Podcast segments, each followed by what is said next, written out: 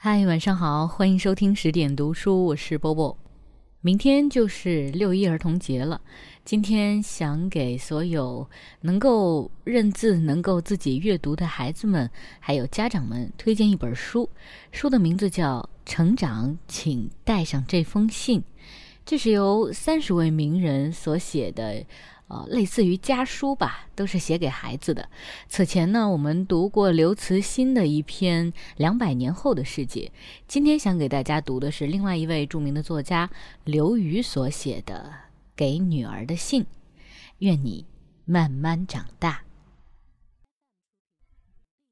亲爱的小布谷，今年六一儿童节，正好是你满百天的日子。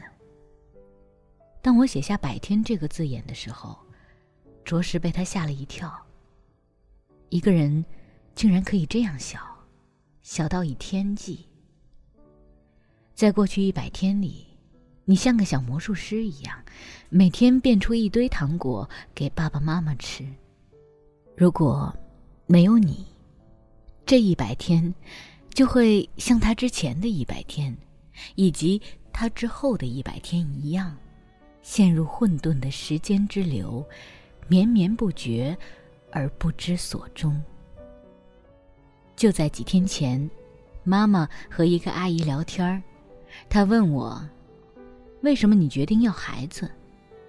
我用了一个很常见也很偷懒的回答：“为了让人生更完整。”她反问：“这岂不是很自私？”用别人的生命来使你的生命更完整。是啊，我想他是对的，但我想不出一个不自私的生孩子的理由。古人说：“不孝有三，无后为大。”不自私吗？现代人说：“我喜欢小孩。”不自私吗？生物学家说：“为了人类的繁衍。”哎呀！听上去多么神圣，但也不过是将一个人的自私替换成了一个物种，甚至一群基因的自私而已。对了，有个叫道金斯的英国老头写过一本书，叫《自私的基因》。你长大了一定要找来这本书读读，你还可以找来他的其他书读读。妈妈希望你以后是个爱科学的孩子，当然。妈妈也希望你在爱科学的同时，能够找到自己的方式，挣脱虚无。因为生孩子是件很自私的事情，所以母亲节那天看到铺天盖地“感谢母亲，伟大的母爱”之类的口号时，我只觉得不安，甚至难堪。我一直有个不太正确的看法：母亲对孩子的爱，不过是他。为生孩子这个选择承担后果而已，谈不上什么伟大。以前我不是母亲的时候不敢说这话，现在终于可以坦然说出来了。甚至，我想，应该被感谢的是孩子，是他们让父母的生命更完整，让他们的虚空有所寄托，让他们体验到生命层层开放的神秘与欣喜。最重要的是，让他们体验到尽情的爱。那是一种自由，不是吗？能够放下所有戒备，去信马由缰的爱，那简直是最大的自由。作为母亲，我感谢你给我这种自由。也因为生孩子是件自私的事情，我不敢对你的未来有什么寄望。没有几个汉语词汇比“望子成龙”更令我不安。事实上，这四个字简直令我感到愤怒。有本事你自己成龙好了，为什么要望子成龙？如果汉语里有个成语叫“望爸成龙”或者“望妈成龙”，当父母的会不会觉得很无理？所以，小布谷，等你长大。如果你想当一个华尔街的银行家，那就去努力吧。但如果你仅仅想当一个面包师，那也不错。如果你想从政，只要出于恰当的理由，妈妈一定支持。但如果你只想做个动物园饲养员，那也挺好。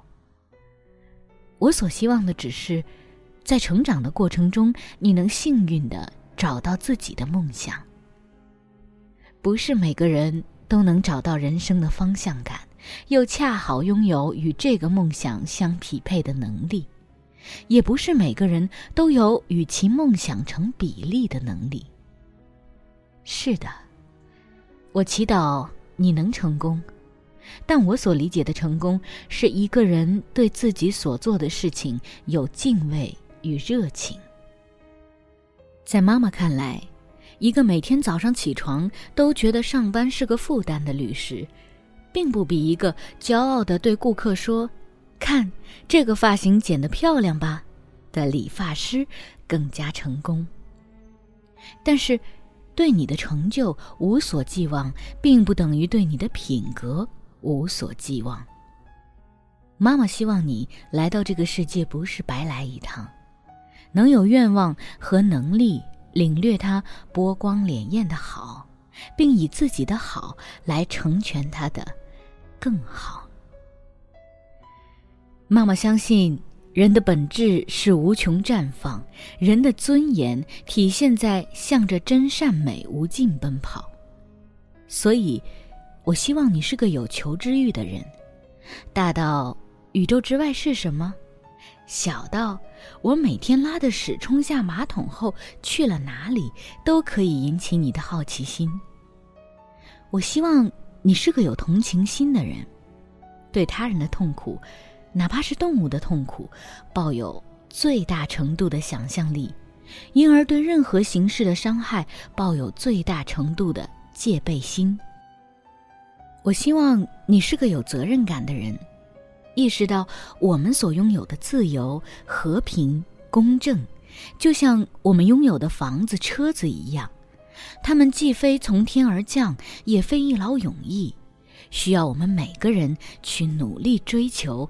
与奋力呵护。我希望你有勇气，能够在强权、暴力、诱惑、舆论，甚至小圈子的温暖面前，坚持说出：那个皇帝其实并没有穿什么新衣。我希望你敏感，能够捕捉到美与不美之间势不两立的差异。能够在博物馆和音乐厅之外，生活层峦叠嶂的细节里发现艺术。作为一个女孩，我还希望你有梦想，你的青春与人生不仅仅为爱情和婚姻所定义。这个清单已经太长了，是吗？对品格的寄望也是一种苛刻，是吗？好吧，与其说。妈妈希望你成为那样的人，不如说，妈妈希望你能和妈妈相互勉励，帮助对方成为那样的人。有一次，妈妈和朋友们聊天儿，我说希望以后能和自己的孩子成为好朋友，结果受到了朋友们的集体嘲笑。他们说，这事儿可没什么盼头。因为你不能预测你的孩子将长成什么样，一个喜欢读托尔斯泰的妈妈，可能生出一个喜欢读兵器知识的小孩儿；一个茶党妈妈，可能生出一个信仰共产主义的小孩儿；一个热爱古典音乐的妈妈，可能生出一个热爱摇滚的小孩儿；甚至，一个什么都喜欢的妈妈，可能生出一个什么都不喜欢的小孩儿。而且，就算他的价值观，兴趣爱好都和你相近，他也宁愿和他的同龄人交流，而不是你。所以，朋友们告诫我，还是别做梦，有一天和你的孩子成为朋友了。好吧，妈妈不做这个梦了。我不指望你十五岁那年和爸爸妈妈成立一个读书小组，或者。二十五岁那年去非洲旅行时叫上妈妈。如果有一天你发展出一个与妈妈截然不同的自我，我希望能为你的独立而高兴。如果你宁愿跟你那个满脸青春痘的胖姑娘同桌，而不是妈妈交流人生，那么我会为你的人缘而高兴。如果，那简直是一定的。我们为中国往何处去，以及今晚该吃什么，吵得不可开交。如果，那也是极有可能的。你也像妈妈一样脾气火爆。我也希望你愤然离家出走的时候，记得带上手机、钥匙和钱包。小布谷，你看，我已经把太多注意力放在以后上面了。事实上，对以后的执着常常伤害人对当下的珍视。怀孕的时候，妈妈天天盼着你能健康出生。你健康出生以后，妈妈又盼着你能尽快满月，满月之后盼百天，百天之后盼周岁。也许妈妈应该把目光从未来拉回到现在。对，现在。现在的你，有一百个烦人的理由。你有时候因为吃不够哭，有时候又因为厌奶哭。你半夜总醒，醒了又不肯睡。你常常肠绞痛，肠绞痛刚有好转，又开始发低烧，发烧刚好又开始得湿疹。但就在筋疲力尽的妈妈开始考虑是把你卖给马戏团，还是把你扔进垃圾桶时，你却靠在妈妈怀里，突然憨憨的一笑，小眼睛眯眯着，小肉堆堆着，就这一笑，又足以。让妈妈升起累死算了的豪情。岂止你的笑，你睡着时嘴巴像小鱼一样嘬嘬嘬的样子，你咿咿呀呀时耸着的鼻子，你消失在层层下巴之后的脖子，你边吃奶边哭时的哎呀哎呀声，你可以数得出根数，却被妈妈称为浓密的睫毛，都给妈妈。带来那么多惊喜。妈妈以前不知道人会抬头这事儿也会让人喜悦，手有五个手指头这事儿也会让人振奋。一个人嘴里吐出一个“欧”字也值得奔走相告。但是，你牵着妈妈的手，引领妈妈穿过存在的虚空，重新发现生命的奇迹。现在。妈妈在这个奇迹的万丈光芒中呆若木鸡。妈妈，唯愿你能对她始终保持耐心，无论阴晴圆缺，无论世事变迁，都不松开那只牵引她的手。小布谷，愿你慢慢长大，愿你有好运气。如果没有，愿你在不幸中学会慈悲，愿你被很多人爱；如果没有，愿你在寂寞中学会宽容。愿你一生一世，每天都可以睡到自然醒。不妈，二零一三年五月二十二日。好的，亲爱的朋友们，今天这一篇文章就为大家读到这儿。我知道，在我们的听众当中，年纪最小的还在妈妈的肚子里面，而年纪最大的可能会是五零后。我都看到过你们的留言。